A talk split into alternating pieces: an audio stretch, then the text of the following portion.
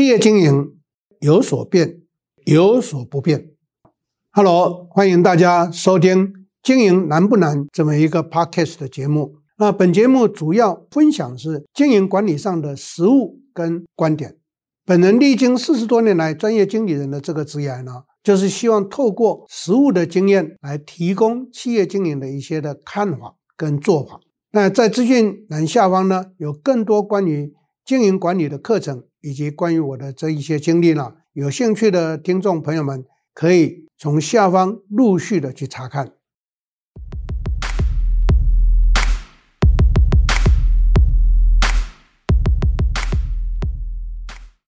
大家好，我是 Richard 陈忠贤，欢迎大家再一次的收听我们 Podcast 的时间。那么今天呢，一样，我们邀请到我们连胜的 Claire 经理呢，来一起跟我们来进行这一个进度。欢迎教授好，各位听众大家好，我是 Claire。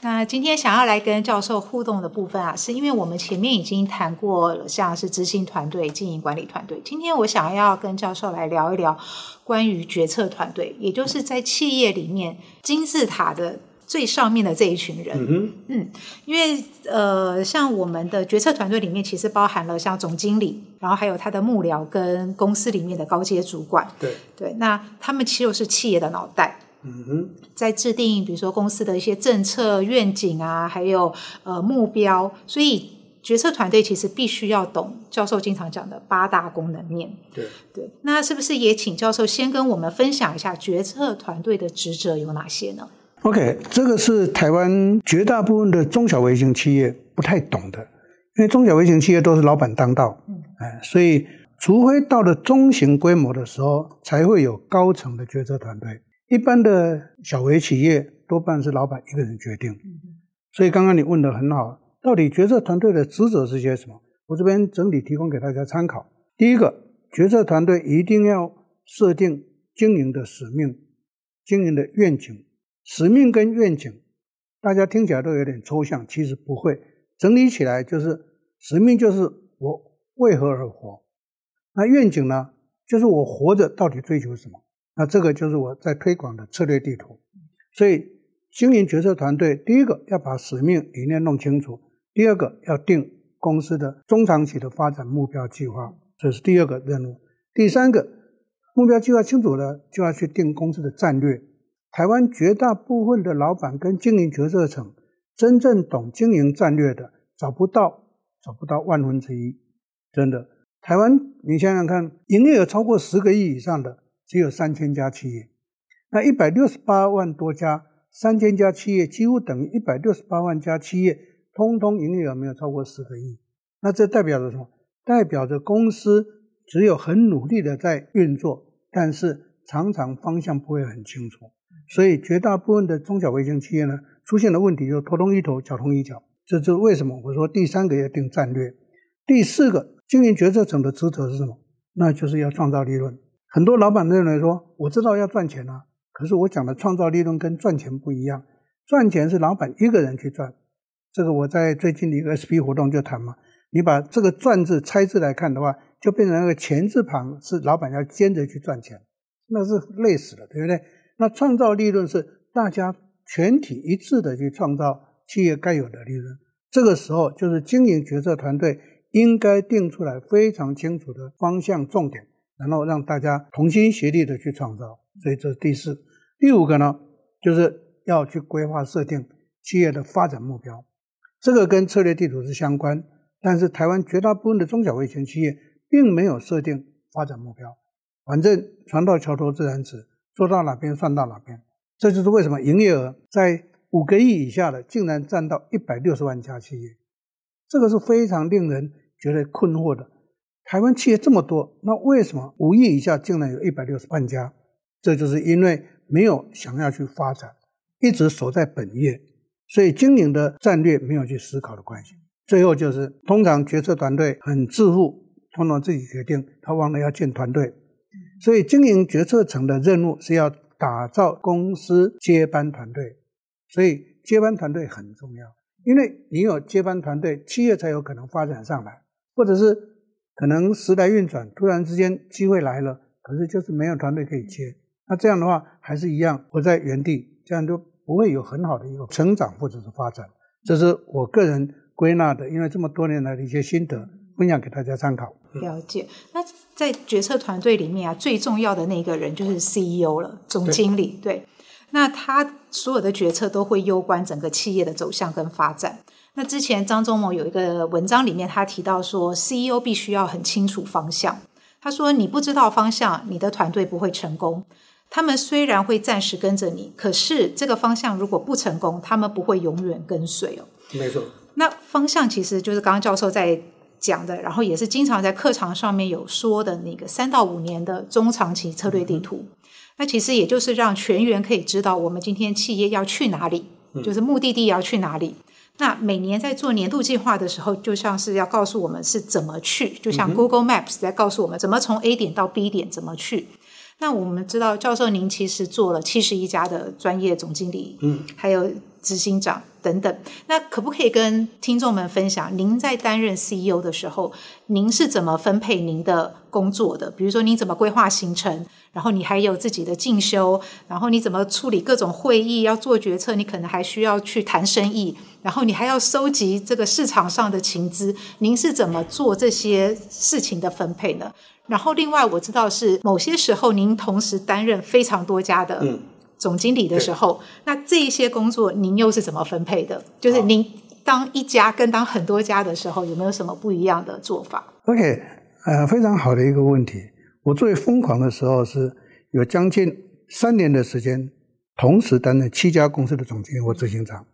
那最少的记录是担任两家，同一个年份，最少是两家，最多是七家，只有一家，没有，从来没有过，这样才会在我还不到五十年的时间经营过七十一家嘛。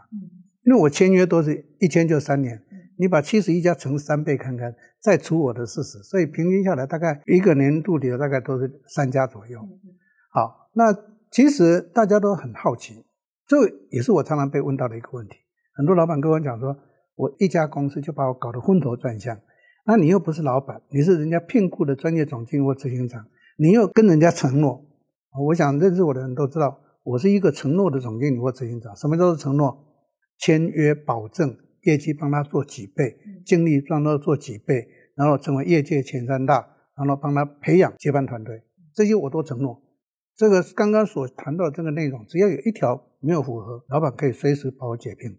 所以我每天活在被干掉的命运里面，但是还好，很幸运的都活过来了。好，重点就来了，一家或者是七家，其实就经营的重点来讲都一样，只是时间的分配，对不对？好，那这个到底怎么做？通常我是这样做：第一个，一定会设定我的经营计划，就是我推广的年度计划。在任何公司，我接他公司之前，我通常。还没有电脑的时代，我当然要花到两个月的时间去了解这个 industry 这个产业。那现在有电脑太方便了，大概给我两个礼拜时间，我就入行了，很快就入行。越做越熟悉，那就越快入行。哎，这个窍门不是我不讲，因为你没有实际去走过这一段路，你根本没办法去体会。所以为什么我在讲经营管理的课程或行销的课程，都非常重视 market research。市场调查，尤其产业的了解，因为任何产业一定有它的过去、现在、未来。那同样的，你要经营一个产业，你必须懂这一些。那这个就跟我们第一个课题我提到的策略地图。所以我通常了解之后，就会为这个企业建立策略地图，然后开始导年度计划。所以全公司每一个人都要写年度计划。那透过这个，就变成为去把这个 OKR 的绩效管理制度导进来。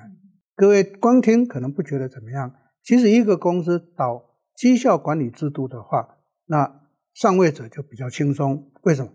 因为每一个人都有他的 KPI，他要为他的 KPI 去负责，而不是等待人家下指令。所以，如何把团队化被动为主动，这个就是透过计划经营可以做，透过绩效管理可以做。好，第三个重点是，我通常就会在这个过程上头建立沟通的机制。在还没有电脑的时代，我通通都透过表单，透过传真机，所以我家里就会有传真机。每天晚上到了十点以后呢，就很热闹，哎，传真一直传东西进来，所以我纸张消耗量蛮大的。那一九九零年之后有电脑以后，我就如鱼得水了。因为为什么？因为全部都是 email，那所有的表单我设计的那个表单全部都用 email 回来。比如说，我担任过二十一家连锁企业的总经理，那最大的一家是有三百九十八个店，我每天晚上十点半就知道我整个集团总营业额多少，那获利情况怎么样，哪一些店有达标，哪一些店没有达标，全部都清清楚楚。所以这个就是一个管理的方法。那这个第三个管理的方法，我要介绍给收听我们节目的朋友们做参考。呃，上过我课的人都知道，我在课堂上一直鼓励所有的企业一定要导 EIP，EIP 就云端平台，管理就透过云端平台，还没有电脑，我刚刚讲过，透过传真机，所以你一定要一个管理的方法，管理的工具，所以表单是一个非常重要的。啊，所以第三个重点，第四个重点呢，就是我是一个很喜欢阅读的人，不忌讳跟大家报告，因为我做眼镜业。一个人呢，大概四十岁的时候就会开始老花。那我呢是三十六岁就老花，还好，三十六岁老花正好主持眼镜业，所以配眼镜都会优惠。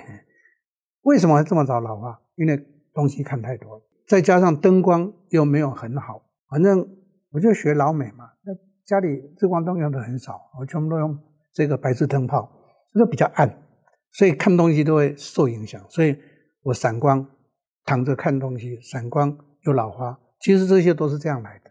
那阅读对我来讲是我的最爱，真的是我的最爱。这个现在老了眼睛不好，就再加上有电脑，就书没有买那么多。我家里的书啊，已经送一批给图书馆了。我家里书还很多，但是传家宝绝对不会送出去的。我跟我大儿子讲，我们家有四套丛书是传家宝，你一定要好好留着。我会买书，我喜欢阅读，因为喜欢阅读，就会知道非常多的事情。所以这是第四个重点，第五个重点呢，在所有的管理上头，我是透过这个工具叫做行事力。我相信在座各位有用电脑都知道，一定有行事力，手机现在也有行事力，但是呢，有多少人真的用行事力在管理？根据我的了解，差不多百分之二十。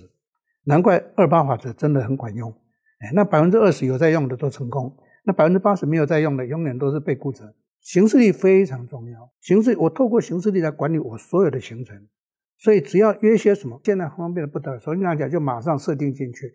所以有了这个重点之后，第一个好处是不会忘掉事情，第二个好处是我每天晚上睡觉前一定看一下我的手机的行事历，我明天后天有些什么行事，那该准备的资料有没有准备好？所以做任何事情就不会 delay。最重要要跟各位分享的是，我现在透过这些行事历去控管我带的企业团队的主管，我交代什么事情，或者他年度计划、月份计划里头，他有哪些的专案，什么时候应该完成，我全部压在我的行事历。所以我行事历呢非常 colorful，因为我每一个公司就北中南三个区，我北中南三个区的颜色是不一样的，不同的公司就不同的颜色，我只要一看颜色就知道这是哪个公司。他们常常会说：“总经理，我自己都忘掉这个专案，你怎么都这么清楚？”我说我很在意啊，其实工具善用，这是分享给大家一个参考。懂得用工具，那就非常好用。嗯，总结来讲，第一个设定公司的目标，第二个我是一个重承诺的人，第三个懂得运用工具，把所有的经营目标、经营计划全部掌握在手上。那我相信这样一来，企业应该不会有一些什么大失误。好，那因为我设定都是设定中长程的。所以短期的冲击，我的应变对策就很快。跟大家分享，没有什么是一成不变的，因为不可控因素太多了，真的不可控因素太多了。所以你看，疫情谁能够去控制，对不对？可是疫情一来，生意就大好。像我以前主持了一家做影视器材的产品的公司，在疫情之前，我就叫他做 audio，因为他以前都做 video 跟 photo，我就一直跟他讲，你一定要做 audio。那个老板问我说，为什么要做 audio？我又不是玩音响的，你玩音响，所以你就在讲这个。我说不是。未来的时代一定是 A 跟 V 合在一起的，Audio 跟 Video 跟 Photo 一定合在一起，所以赶快引进 Audio 的东西。这个是在疫情前一年半的时间讲的，所以刚开始的时候他们也不觉得怎么样，就慢慢来。没料到在疫情前三个月拿到代理权，疫情一爆发，现在我们在用的 Podcast，我台湾市占率百分之九十七，所以这个公司现在非常的活跃，就是这个道理。所以有些时候啊，你要去看。对产业、对整个市场的一个情况，你清楚的话，其实有很多的商机在这个过程中会产生的。嗯，了解。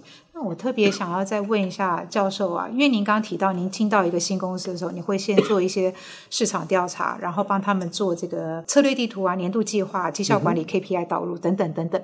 那这个时间大概会要多少时间？假设现在的 CEO 发现哇，我都没有做这些事情，我想要跟教授来学习的时候，我应该用多少的时间先去完成刚才教授说的这些呢？OK，这个就是我刚刚提到的那个用词，做 market research 或者 market survey。这个动作基本上不熟悉的可能要六个月。六个月。对。那像我已经做的很熟练了，我也知道从什么地方去找资料。就像在 CEO 班，大家觉得不可思议，你每上上午的那个半天，你这个情资收集的这么的丰富，而且包罗万象。其实对我来讲，已经是我很熟悉的。那我应该我知道企业需要些什么。好，那像这样的情况，电脑的时代对我来讲，大概一个月就够了，我就很快入行。所以情志真的很重，我非常喜欢 AI 时代的来临。嗯，AI 时代的来临真的太方便了，太方便，真的，三分钟就知道答案了。啊，所以这个大家要懂得用。很可惜的，台湾的传统的 CEO 或者老板都靠着自己的思维惯性，相信自己的经验，然后他就这样过过来，他忘了外在环境的变化是太快太快了，而且太多太多了。所以总结来讲，我常常讲的一句话：科技改变所有的一切。就像刚刚教授讲的，这个环境真的变太快，而且我发现从 ChatGPT 开始，我觉得那个大家有一个好像翻到另外一个世界的那种感觉，嗯、很多东西都已经开始变了。我觉得好在是，其实教授在我们 CEO 课程上面经常会跟学员们来谈这些所有的产业啊、经济趋势啊，然后还有一些新的管理工具跟方法。嗯、然后有时候教授独门的这些投资心法都可以再跟我们上课的学员做分享。很多学员也是为了这一段来的。对，所以我们现在在北中南学员都有已经超过有五百位的这个 CEO 跟他的重要干部会一起来参与哦。那在这个里面，CEO 里面其实有分，呃，像是新创 startups 的，或者是他还在创业阶段 entrepreneurship 这种，嗯、还有一些是那种已经比较稳定发展的这种一般企业，嗯哼。那其实我们听众里面其实也不少是新创跟这个创业者。嗯哼。那新创他们这个阶段的时候是在寻求我的商业模式要可以被市场确实可以执行，然后也希望能够冲高我的估值，有投资人可以进入。那很多的新创也是为了将来要上市上柜 IPO 这个发展。可是创业者他是本身可能已经有技术有产品，然后我拿到市场上面去做销售。嗯。所以在导入期的时候，跟成长期的时候，他的目标就是在冲这个知名度还有营业额。嗯，所以想跟教授问一下说，说这两种 CEO 他们在工作重点上，跟我们一般企业的 CEO 有没有不一样的地方？OK，很好的一个划分，就是新创的企业跟一般正常的企业，一般正常的企业就是说。过了那个草创期之后，进入到成长期跟成熟期的，就称之为一般的企业，就是这个比较重视企业家精神。你刚刚讲的那个英文的名字就企业家精神。OK，所以呢，新创的意思我把它做一个界定，大概十个人以下的叫做新创的公司。那新创的公司呢，基本上说句实话，也不太需要什么样组织架构，那就十个人嘛，这个眼睛一看，十个人全部看尽了。所以这个情形之下。大约老板或 CEO 都是属于亲力亲为、亲自在掌控所有的一切的啊，包括他说的话就是公司的规范、公司的制度。所以新创的公司有一个好处，行动力很快，那效率很高。但是有一个缺点，当经营者错误判断的时候啊，就会出乱子。第二个是做得很好，公司就会膨胀上来，膨胀起来之后就是公司快要出问题的时候。所以新创产业。一则喜，一则忧。喜的是同心协力、凝聚力很强；那忧的是成长很快的时候就会失控。这是新创的情况。那过了这个阶段，就会进入到所谓的成长期或者是成熟期的。为什么需要企业家精神？企业家精神讲的就是说，必须要开始懂得从授权到分权，这是一个非常重要的。所以你讲的第二种的企业呢，非常重视企业家精神的强调。那这个强调就是透过授权。进入到分权，授权跟分权不一样的地方是，授权是我的组织架构，我把某些权限交代给我的从属主管，他们去决定。那分权不是，分权是我的组织架构每一个中心或每一个 BU 他都要自负盈亏，所以公司制度建立好了以后，他们就去遵循就好了。哦，所以应该这么讲，不太需要等我做决定，因为他们就可以去做了。那为什么他们去做不会出乱子？因为有制度、有规范在，所以通常对一个正规的企业，通通需要制度跟规范。哦，所以这是非常必要的第一个重点。那第二个重点呢？新创产业就不姑且不谈，因为新创产业就草莽嘛，只要为了求活。我们来讲，真正的到了成长期跟成熟期的时候，就称之为企业家精神要出现。所以第二个企业家精神就是要建定目标。第一个是建制度，第二个要建目标，第三个就开始要去考虑到我们目标有了以后，如何透过自主管理的方法，那就是我推广的这一个绩效考核机制就要进来。很多老板。觉得说，那这样我就没有当老板的那种感觉。我说，当老板是要算钱比较重要。你要当老板要有什么感觉？可是台湾有很多小微企业的老板是喜欢抓权，这样他才觉得他有才有活着的价值。这真的讨个屁！哎，这个算钱比较重要，让大家去赚钱，你算钱比较重要。所以第三个重点就是绩效要去创造嘛，对不对？第四个是很多的一般正规的企业比较欠缺的是对团队的培养。台湾因为走过劳动市场里面供给大过需求的美好的婴儿潮时代，可是到了公元两千年之后，尤其二零一零年之后，台湾的劳动市场逆转，现在劳动力短缺了，才出现很多企业有那个机会发展，可是苦于没有团队。我最近在我辅导企业都在干这个事情，帮他介绍人。最近又有一个企业在台南跟我讲说，我们现在又有一个机会可以帮我介绍，我就把我以前所带的一个企业。的副总后来被挖到大陆去当总经理，然后就回来台湾了。我就介绍给他们，我说你们去谈，啊，我不会抽三十个 percent，哎，反正你们去谈，谈得成就是你们的机会。另外就是什么，我会介绍，因为台南的这个公司呢，它有机会可以拓展，业绩上来了，可是生产的工厂跟不上，那我就介绍以前我所辅导的一个公司，现在是全世界最大的，去帮他做代工，做饮料代工。OK，像这种。就是问题出在什么地方？没有团队，没有资源，所以我要奉劝收听我们节目的所有的中小微型企业老板，记住一个重点：趁你现在的时候，赶快培养身边的人，而不是人到用时方恨少。那那个时候根本没有人为你所用的。如果你现在不培养，没有人为你所用。所以在这个过程上头。这就是企业家精神的定义所在。了解，但实务上我们看到蛮多的企业主，就刚刚教授提到的，因为他掌控欲很强，大小事情他都要自己掌控，然后很担心很多事情他都不放心，就搞得他自己校长兼撞钟，每天在处理各种状况哦。所以教授可不可以教他们，我要怎么样可以意识到我自己变成在做校长兼撞钟了？然后我该要怎么样去做调整？嗯、尤其是比如说，经常他说被很多会议绑着，然后被个人才人才的问题、留人用人的问题给困住的部分，这个教授是不是可以先给我们一点回馈？很好的一个问题哈。那其实关键就在于，当一个公司在小微的时候，老板一个人就可以控管，可是这个效益最高，成长一定很快。这个时候，身为老板的人就应该要意识到，我业绩好了，我可能成长五十个 percent，可能成长一倍，那接着我就会人不够了，所以那那个时候就应该要准备了。可是大部分的时候，他业绩冲得很开心啊。对，他忘了，所以这个就是惯性害死。所以第一个，当企业在草创期的时候，三级跳快速上去的时候，企业不要忘掉，第一个赶快建游戏规则，游戏规则就是我们俗称的制度，因为。未来不管你多少人，就靠制度去管控，让靠制度让大家去依循，而不是靠老板决定。所以制度要赶快建。第二个，就要制度建好了以后呢，就要赶快去做授权的动作。那授权其实就是在培养人了，因为你授权下去才会看出来谁有担当的当责，谁没有担当的当责，立刻就会测验出来，这是一个重点。第三个，你要培养人，就要派训，办教育训练。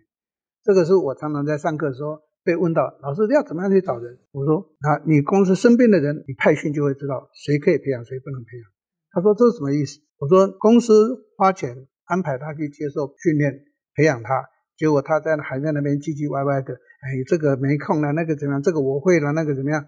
我说这种人你就放弃掉，因为他已经没有学习的念头，没有学习的念头的时候，他止于现状，他变成如果他在说啊这个我懂，那个我懂，那个没什么，他就是井底之蛙。所以这种人放弃，这是我真的经验谈分享给大家参考。可是如果你安排训练，哎，这个人他非常乐意去，那公司就知道说这个人是可以栽培，那就看回来以后的心得报告有没有写出来，学了什么可以用在他的工作上头。如果有的话，那公司就可以安排这些人来重点的打造。这样一来的话，企业就不会没有人。所以这个是一个重要的关键。我想在这个过程上头，如果我们懂得做这样的一个安排的话，其实任何公司都可以很快速的发展。这是很多人对我很好奇。教授，我们都知道，你接手的一个公司是一个小微企业，可是你如何让它在三年内变成是一个大型企业？那些人怎么来？我说我绝对不会找空降，我都是找 MA，MA 就是储备干部、储备主管。MA 的英文两个字的缩写叫做 Management Associate。这是来自于美国预备军官团的机制的，就开始预做将来的一个军官的一个培养。那对企业来讲，就等于主管的培养，对不对？所以现在国内采用我这个方法的企业非常多，比较具有代表性的就是微单，微单已经到 MAD 二十六期，阿寿到 MAD 四十三期。那以前我在主持包装眼镜的时候，我 MA 带到了一百多期，所以我才能够从六十个店涨到三百多个店。我所有的店经理通通都是自己打造出来的。因为我绝对不空降，那这样的话就会变成什么什么人了，对不对？比如说，哎，宝岛人呐，震旦人呐，卫旦人呐，这才是会有一个归属感。所以这是我分享给大家一个参考。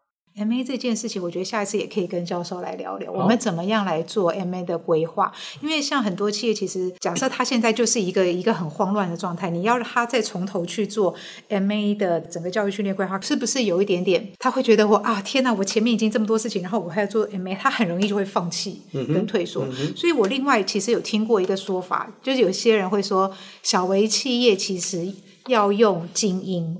嗯哼。对他，他会建议说，小微企业用精英，比如说你，你用好的薪资福利等等，去找最好的人才进来，先把你的公司先冲出来，然后稳住。嗯哼，对，不要花太多资源在做这种人才培训上。他说，其实你的资源并不够去做这么大量的培养。那教授你怎么看这个事情？这样的一个说辞跟思维，我没有说不对。可是小微企业用精英也是我的策略。可是问题就会出在这里，精英常常会跟老板杠上，所以呢，老板要用精英，自己要有清楚的一个目标跟授权，如果没有的话，那个精英还是会跑。所以小微企业绝对是用精英，因为这也是我的用人的策略。可是你这个开始经营的很好，上来的时候是不是就会开始扩大？那精英就变成主管，对不对？所以在这个过程中就要开始培养他。但是老板一定要用精英的时候，要有授权的雅量，这个是我一定要。一再一再的交代，问题就出在这里。好，那有机会我们可以在这个部分来多聊一聊。很好。对，那嗯，另外一个就是我们刚刚在前面比较早提到的那个 AI 的趋势应用，其实现在整个看起来真的是一个爆炸性的蓬勃发展哦。所以很多的资讯也在说，很多公司会工作会消失，可是很多新的工作会产生。所以在接下来人力布局上面，跟这个团队运用上面。CEO 跟决策团队要怎么去看未来的人力布局呢？其实未来的人力布局是一个已开发国家共同的问题。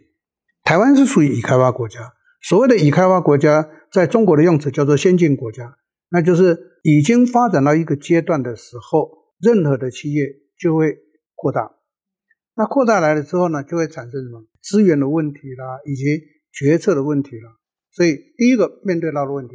人力会短缺，如果一个企业没有用教育训练，绝对会出现问题。所以，如何拥有一个好的经营管理团队，是所有企业的共同的一个课题。那这个课题，如果大家有的话，那我相信这样的一个企业，他们就会去重视 HR。HR，我像我最近开的课程，就是开 HRM。啊，我一开这种名义就跟所有学员讲这一句话，我说大家都误会 HRM，以为是 HR。人员或部门的事情，我说那是一个错误的观念。HRM 是管理者的职责，那人力资源部门跟人力资源人员在做什么事？那做 HRA，他在做人资行政，所以 A 是 administration，它是一个行政的工作。那 M 呢是 management，所以团队的人力资源的管理是在主管的。所以 HRM 是一个大的，它下头才有 HRA，HRD 就是人力发展，再来 HRC 如何把人当成是一个资本看待。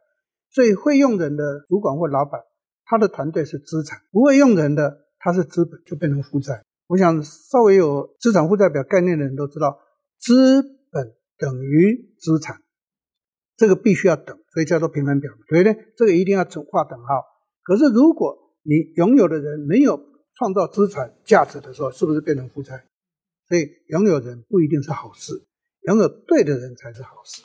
所以这个部分呢，跟大家做一些的这个分享。再来一个重点，给大家的一个建议：其实任何先进国家都会出现劳动市场劳动力萎缩的情况。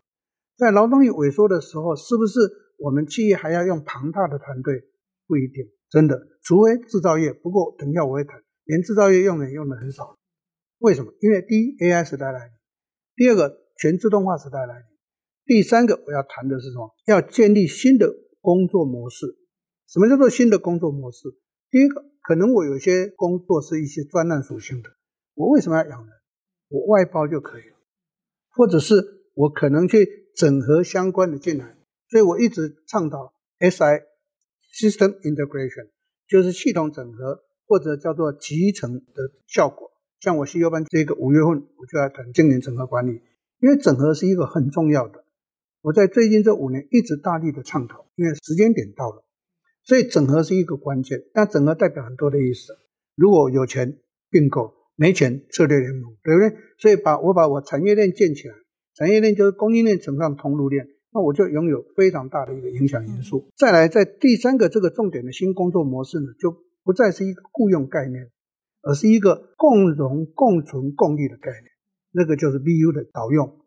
事业部制的意思就是说，你虽然是进到我企业体来，可是你不是为我所雇佣的，我们大家共同来发展事业。那所以你是一个 BU，BU 就自负盈亏，赚到钱你们就分。那这样对于新世代的劳动力，他们比较喜欢。其实全世界都一样，台湾也是一样。新世代劳动力分成两个极端，一个是自主意识很强。自己觉得我要发展，我要赚钱，所以他有非常清楚的人生目标。另外一个就是平躺族，每天来就是行尸走肉，他上班就是上班，也不晓得为何而活，所以只会想说是不是要调整我待遇。我在经营企业，只要谁开口，我就把谁干掉。你没有去想过，你如何创造你的可被重用价值？你只希望调薪，那调薪你就变成当等员工作。我说你去当公务员比较适合。所以这个就是一个呃新的工作观，我把它称之为叫做。建立我们新的工作模式。那刚刚我提到科技的进步，AI 进来以后，其实 AI 创造台湾的工业四点零。台湾工业四点零的意思就是说，进入到全自动化的情况。像我带过的过去将近十五年的时间带的这些制造业，我后来盖的厂，像我带过这个被动元件产业的集团，我盖的第九个厂、第十个厂，每一个厂都花十个亿，可是每一个厂我只用十二个人。我为什么要去养一堆人？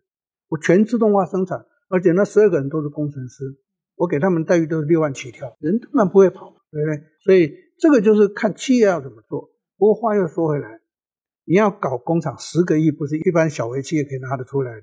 不过这个又是另外一个课题，将来有机会再来谈。我先透露一下，为什么要用自己钱？我都建议企业去跟银行搬钱，懂得跟银行搬钱的才是正确的经营之道嘛。拿自己的钱来玩是不应该的哦，所以。在这个话题上头的最后一个建议呢，如何做好我们未来的人资的发展策略的地方，我会建议采用新的工作团队。什么叫新的工作团队？除了刚刚讲到的 AI 的团队、自动化设备、科技改变、科技取代，再来就是运用这些整合的模式之外，开始要用新的工作团队。第一个，二度就业的，台湾有很多二度就业人口，我好喜欢用二度就业。为什么？因为他们结婚有小孩以后就离开职场去回家带小孩。可是小孩到小学以后，就台湾话讲离开去了嘛，他就不需要他了，所以这个他在家里蛮孤单的，还要进到职场。这种人我最爱用，为什么？因为他被他的这一些小孩呢魔鬼凌虐了七年，所以他终于知道，哎，人生就是这么回事。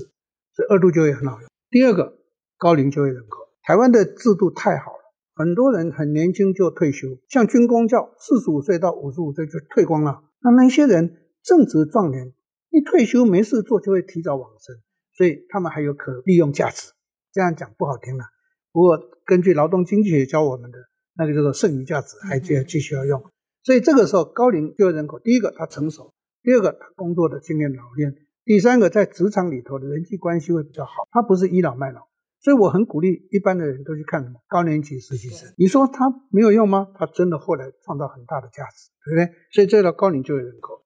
再来就是外来的就业人口，外来就业人口，台湾有很多的留学生，有很多的外配，有很多的外来工作者。现在根据统计，留学生不算，来台湾的外来工作者到前年底的统计是七十二万八千人，那外配有一百万，留学生现在非常的多。留学生我数据还没拿到。